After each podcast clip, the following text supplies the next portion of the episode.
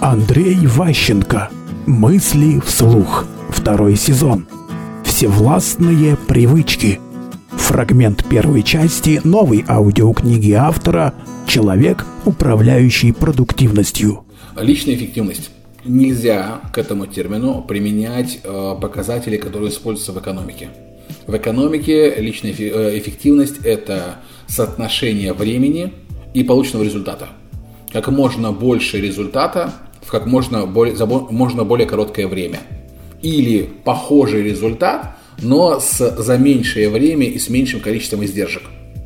То есть э, все лучшее э, результат, все меньшее время, все меньше издержки. Соответственно, в этой парадигме те, кто пытается измерять человеческую личную эффективность, они ошибаются. Человек не машина, человек э, может проявлять такие качества очень ограниченное количество времени, и после этого ему необходим э, отдых, ему необходимо восстановление и так далее. Соответственно, в основном в моей книге большая часть времени уделяется тому, где взять силы, чтобы быть лично эффективным.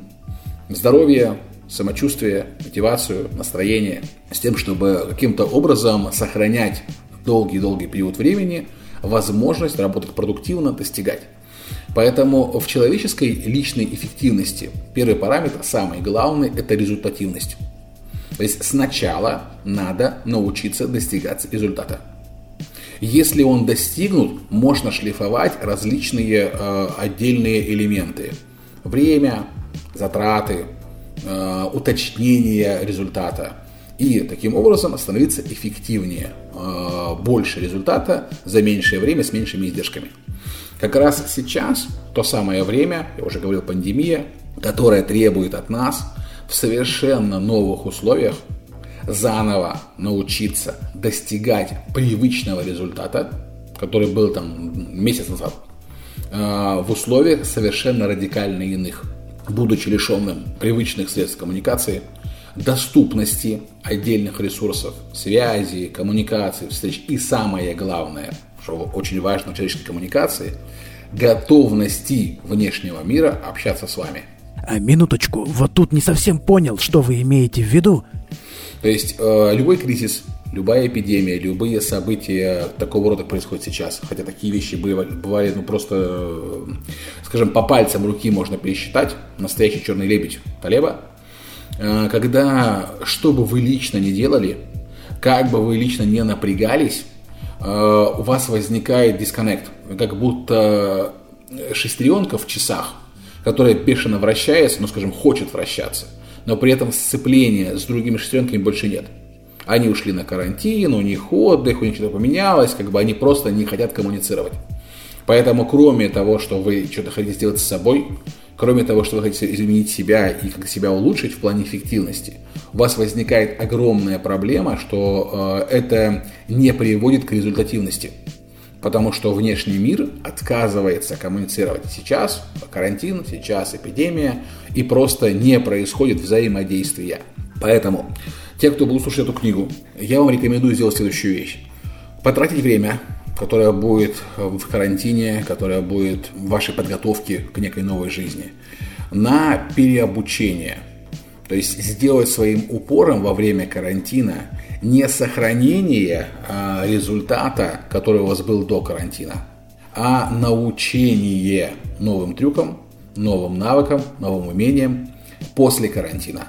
То есть, естественно, попытки продолжать надо, естественно, нужно пробовать, что-то экспериментировать, но а если ваши попытки будут в большом количестве и бесплотными, очень может быть, что у вас пропадет мотивация что-то делать. То есть вы хотите попробовать некое новое решение, но некий новый способ, некую новую технологию. Вы ее пробуете, результат не достигаете. Вас это разочаровывает. Вы говорите, фу, не работает. И бросаете, и не доводите это дело там, до эффективности, до, до, как бы, до нужного навыка владения и так далее. А все потому, что с другой стороны те, на кого вы это направляли, просто сейчас не готовы ни к коммуникации, ни к взаимодействию, у них карантин. То есть, к чему я пытаюсь привести? Если нет результативности, невозможно проверить любую гипотезу о том, стали ли вы эффективнее, Стали ли вы лучше? Не с чем сравнивать. Нет точки отчета. Поэтому полезно наступить э, на горло своей песни. Не пытаться разными способами вернуться в счастливое прошлое, которое было в начале этого года, когда у нас не было карантина, а учиться некому новому, обретать некие навыки, тренировать их и не разочаровываться в результате только потому, что они прямо сейчас не сработали.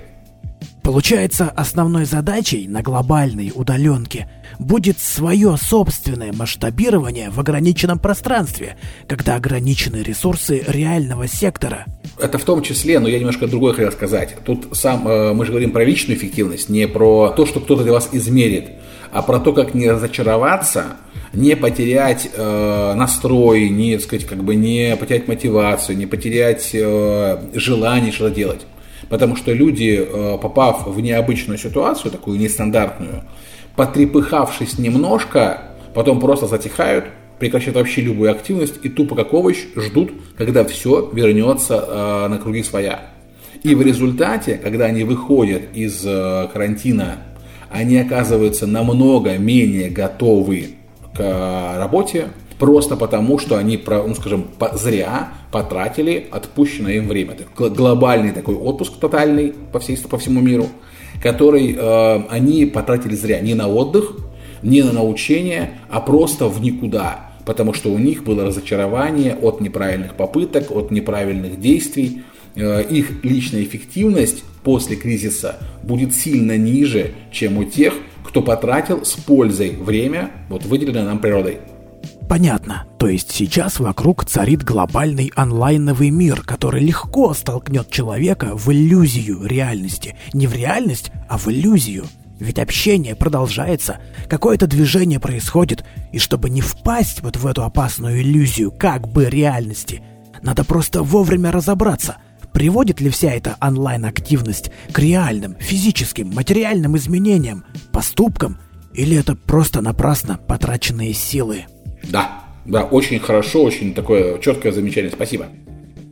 Андрей Анатольевич, во всех прежних ваших книгах и лекциях, когда заходила речь о личной эффективности и продуктивности, вы неизменно затрагивали тему привычек. И сегодня вы тоже будете говорить о привычках. Почему? Я всегда начинаю книжку про личную эффективность с темы привычек. Я пытаюсь объяснить всем, кто слушает книгу первый раз, и тем, кто слушал материалы предыдущие, что ключевая и базовая основа человеческой эффективности – это привычки. То есть в нас с момента рождения встроено огромное количество функций и опций. Природа нас за время эволюции очень богато наградила самыми разными знаниями и умениями, но большинство этих знаний и умений неосознанно. Например, Многие умеют ковыряться в носу, многие умеют грызть ручку, но не умеют это использовать для того, чтобы это принесло им пользу. Какое-то локальное удовольствие, не знаю, устранить зуд, там, не знаю, погрызть зубами, как-то успокоиться, но не понимают, как это можно было бы монетизировать, а, заработать на этом и так далее. Ну, то есть, суть в том, что у нас есть множество-множество опций, но мы из них выбираем только те, которые позволяют нам э, жить хорошо с другими людьми, зарабатывать много денег, делать большую карьеру, добиваться какого-то личного успеха, развития и так далее. То есть э, многие люди проживают целую жизнь, используя очень-очень малый процент того, что нам отведено природой. Соответственно, э, привычка – это э, минимальный элемент вашей психики, который дает вам возможность не уставать. В этом его самое главное преимущество. Что бы ни было для вас привычным, по-настоящему привычным, у этого есть один четкий признак, который отделяет привычку от навыка, от умения, от компетенции, тем, что привычное действие не утомляет. Оно может делаться много-много-много времени, совершенно произвольным образом. Вам не нужно хотеть это сделать, оно как бы происходит само. Я так понимаю, что это не касается биологических рефлексов. Мы сейчас не говорим о дыхании, которое является рефлексом, или там о движении зрачков, которое тоже является рефлексом. Но нечто чуть более группированное, когда рефлексы собраны в некий э, стандартный набор, скажем, сейчас есть такой э, сериал, вышел, э, называется «Патриот». Там есть в рекламе такая сцена, мужчина стоит в магазине, к нему подходит женщина, касается его, он ее со всей дури бьет локтем в лицо. Почему? Как он говорит, у меня же говорит рефлекс, враг рядом, бей прикладом. То есть вы должны понимать, что рефлекторные действия, они база Э, та вещь, которая вас сделала тем, кто вы есть сейчас, а вы этого даже не понимаете. Ну, например, многих из вас ломает, э, когда приходится общаться, скажем, по WhatsApp, вместо того, чтобы привычно вызвать кого-то в кабинет из сотрудников. Э, вас беспокоит, раздражает необходимость быть дома там, в рабочие дни не будучи в отпуске, а, скажем, работая из дома. Вас это прям беспокоит, вы не понимаете, у вас растерянность, у вас нехватка информации, нет привычных возможностей получить данные, нет привычных способов проверить информацию, кого-то что-то спросить, уточнить. Вот все это, это нарушение привычного поведения. То, что вы делали на работе легко и свободно, даже не задумываясь, стало вашей привычкой. Вы это делали каждый день, 5 дней в неделю, совершенно спокойно, не переживая по этому поводу, даже не задумываясь. Например, ходили каждое утро пить кофе. А теперь кофе, который пили в офисе, больше нету.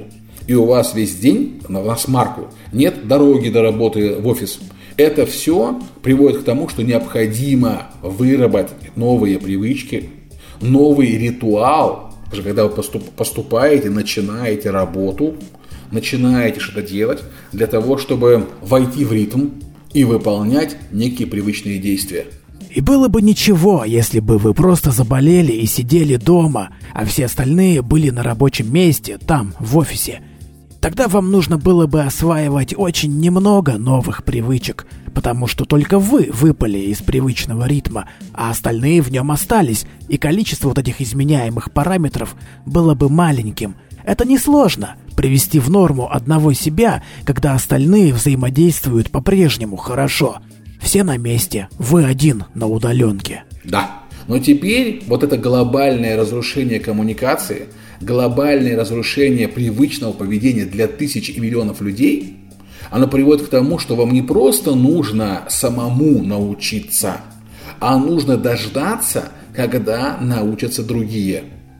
И, конечно, вам, как начальнику, уже кратно тяжелее провести тотальную подстройку всех подчиненных. Управление в условиях пандемии начинает скрипеть. То есть вы получаете от других информацию не вовремя, в непривычном формате, не точно. И даже если вы примените к ним типичные меры воздействия, наорете, накажете, депримируете, будете угрожать увольнением – это не ускорит достижение результата. Потому что у них есть оправдание глобальное. Посмотрите в окно. Пандемия, приказы о запрете закрытия производств, как бы там, и куча всего. То есть а, у людей появляется железобетонная отмазка, что просто вообще ничего не делать. И поэтому личная эффективность руководителя в такие моменты глобального кризиса, когда с одной стороны над душой кредиторы, банкиры, арендодатели, сотрудники, налоговая инспекция, а с другой стороны тотальное отсутствие выручки. Потому что никто ничего не делает. Не потому что не хочет, а потому что не делает. Или запрещено, или нельзя, или э, испуганы кризисом и тотально приняли решение подождать, посмотреть. То есть сейчас весь мир поставлен на паузу. Просто масштаб совершенно безумный. То есть это, это как бы, ну даже трудно себе представить а, такого рода торможение. Китайцы просидели в карантине два месяца. Стояла половина страны, там треть, страны просто не работала. Люди сидели дома. То есть вот в этих условиях пытаться сохранить то, что у вас было поломано кем-то, пытаться его восстановить, вернуться к привычному поведению, это зря потраченные силы. То есть цель книги не в том, чтобы научить вас там немедленно, срочно переделать, там как-то вернуться к этому. Нет. Никто чудо совершить не может. Никто вам не может рассказать, как прям вот сегодня, слушая эту запись, подорваться и там все переделать, все вернется хорошо, все будет, все будет лично эффективно. Нет. Речь идет о том, чтобы подготовить вашу психику к выходу из этой ситуации, помочь вам адаптироваться лично, придумать себе новую оценку ваших результатов. То, что для вас было результатом в прошлом, теперь им не является и не может быть достигнуто прежними способами. Соответственно, у вас резко возникает количество проблем, огромное сопротивление внешней среды, огромные фобии и страхи из-за того, что что будет, где я буду делать, что я буду работать, где я возьму деньги и так далее. Все, все а, тревожные чувства максимально возбуждены. Особенно если вы руководитель Прям это вообще капец. Плюс конфликты с близкими из-за этого, потому что вы возбуждены, встревожены, а вокруг вас семья, дети, там родственники и так далее. Какая-нибудь условная маленькая квартирка. То есть у вас стресс очень-очень сильный. И одновременно а, полная неопределенность и тревога за будущее. Когда это закончится, что будет после этого и так далее. Соответственно, цель книжки – помочь вам когда попадаете в подобную ситуацию, например, из-за сильной болезни, из-за там, эпидемии, из-за каких-то странных вещей, там, не знаю, войны, чего-то еще, понять, как самого себя взять в руки, понять, что в вас есть хорошего, что можно развивать, и нацелить ваше внимание, ваши возможности, ваши знания, ваше упорство, ваше э, достигаторство на то, чтобы за время вынужденного бездействия более правильно и бережно обращаться с самим собой, со своим мозгом, со своим телом, повысить их результативность, вас как личности, чтобы когда все это закончится, вы смогли на пустом вообще безжизненном пространстве, которое будет после карантина, потому что пока все будут просыпаться, пока все будет происходить, вы получили более сильный старт, более сильную возможность, потому что у вас будет большая готовность, как вот как чемпион, который сделал рывок э, на первых метрах, потому что впереди вообще ничего не мешало, как бы он бежал первым, так сказать, и прям под гору получалось. То есть кризис – это не только все ужасно, не только все кошмарно, но и новые возможности, новые рынки, новые формы взаимодействия, новая убедительность. Итак, что мы имеем в итоге? Мы выяснили, что привычка имеет самый очевидный признак – она не утомляет. Некоторые способны развить совершенно дурацкую привычку до там какой-то превосходной степени, и потом ее там как-то монетизируют, например, там, через книгу рекордов Гиннесса. Да, очень правильно. Спасибо, да. Бывает ведь так, что человек принимает за привычку совсем не то. Но вот ему казалось, что он отлично проводит совещание. А потом взял, ушел на карантин, и выяснилось, что совещания-то по удаленке вообще ужасные. Он устает, а раньше в офисе он не уставал. И оказывается, что в офисе он пользовался привычкой держать авторучку, писать ею там на бумаге. Эти привычные действия позволяли не отвлекаться и вести дела по существу. А вот щелкать мышкой, там, печатать на клавиатуре, всматриваться в мелкие лица на экране вот эти конференции, таких привычек нет. А значит и у подчиненных, ну, такие же проблемы. Серьезный, неотложный такой вопрос. Как понять, какие новые привычки нужны работникам и как их воспитать в своих подчиненных? Без сомнения, просто начать нужно всегда с себя. Обычно начальники любят воспитывать сразу подчиненных, а в данном случае, учитывая сопротивление среды и как бы возможные конфликты сильные, начальники, э, когда кого-то воспитывают, и используют тоже очень стандартный набор привычек привычное э, побуждение сотрудника что-то сделать, я сказал сделать, и чтобы завтра было готово. То есть, как бы, вот эта ситуация, когда а, она возможна к исполнению в привычной среде, когда от сотрудника требуется просто собраться и сделать то, что он откладывал, прекратить прокрастинировать, так сказать, и бездельничать, а сделать какую-то работу. Вот такая мотивация со стороны начальника работает. Она неутомительная, она привычная, она понятная. Там прикрикнуть, цыкнуть, там могут пригрозить слегка, так сказать, как бы, либо что-то пообещать, какую-то монетку дополнительную. Это в условиях пандемии больше не работает. Потому что от сотрудников нужны чрезвычайные усилия. И плюс еще и удача. Потому что даже если они прям порвались, вот все сделали, везде бежали, все, что просил шеф, все равно это работать не будет. Тут же трудность еще в чем? А, предположим, опять же, привычный формат работы начальника. Он хочет сделать новое направление бизнеса будем рассматривать э, там, пандемию как некое условие, когда, скажем, новый, новый вообще рынок, новые условия, новый бизнес. Никто вообще не знает, как это надо делать. И чтобы сотрудники что-то сделали, Начальник вместе с ними обсуждает возможные варианты действий, а, дает очень подробные инструкции, как он себе видит, что нужно делать. И сотрудники постепенно, шаг за шагом, сначала добиваются результативности, а потом улучшают, улучшают показатели и получается эффективность. То есть эффективность возможно только тогда, когда сначала есть много-много результативности. И можно каждый параметр результативности улучшать, получая эффективность. А если в принципе не достигается результат, то невозможно вообще никакая эффективность. И поэтому вернемся как бы еще раз к началу, что если начальник сейчас будет пытаться сразу привычной форме мотивировать сотрудников к достижению нужных ему результатов, это может не сработать. И заодно разломает в процессе привычную модель подчинения указаниям руководителя. Сотрудники просто будут думать, что он самодур, идиот, который не понимает, что происходит вообще в мире, не отдупляет, и, соответственно, проще уволиться, проще как бы там э, отключиться, сказать, что ты болеешь, чем выслушать весь этот бред, истерику и тревожность. Многие начальники во время, когда их там беспокоит что-нибудь, тревога, кризис, еще что-нибудь, ведут себя сотрудниками неадекватно. Начинают больше ругаться, возмущаться, требовать всех, в общем-то, обвинять. Я для вас сделал, вы не сделали. То есть груз давления на руководителя так высок, ему так за многое нужно отвечать, как за себя лично, так и за всю компанию в целом, перед госорганами, перед там, налоговой инспекцией, перед прокуратурой, что просто, ну, стресс вообще очень тяжел. В этих условиях трудно удержаться и кого-то в чем-то не обвинить. Близких, в сочувствия, детей, что они мешают, а сотрудников, потому что они бездельники, тунеядцы, на которых он потратил лучшие годы. То есть вот эта ситуация, как бы она чрезвычайно тяжела. Повторюсь еще раз, что э, привычные паттерны поведения руководителя, которые он обычно использует для того, чтобы добиться своей цели, либо от себя, либо там от сотрудников, соберись тряпка, давай, ты можешь. Что ты можешь?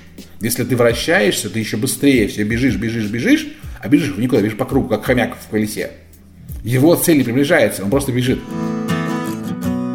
По материалам аудиокниги Андрея Ващенко «Человек, управляющий продуктивностью». Уникальный управленческий опыт на расстоянии одного клика. Все книги автора доступны на Литресе.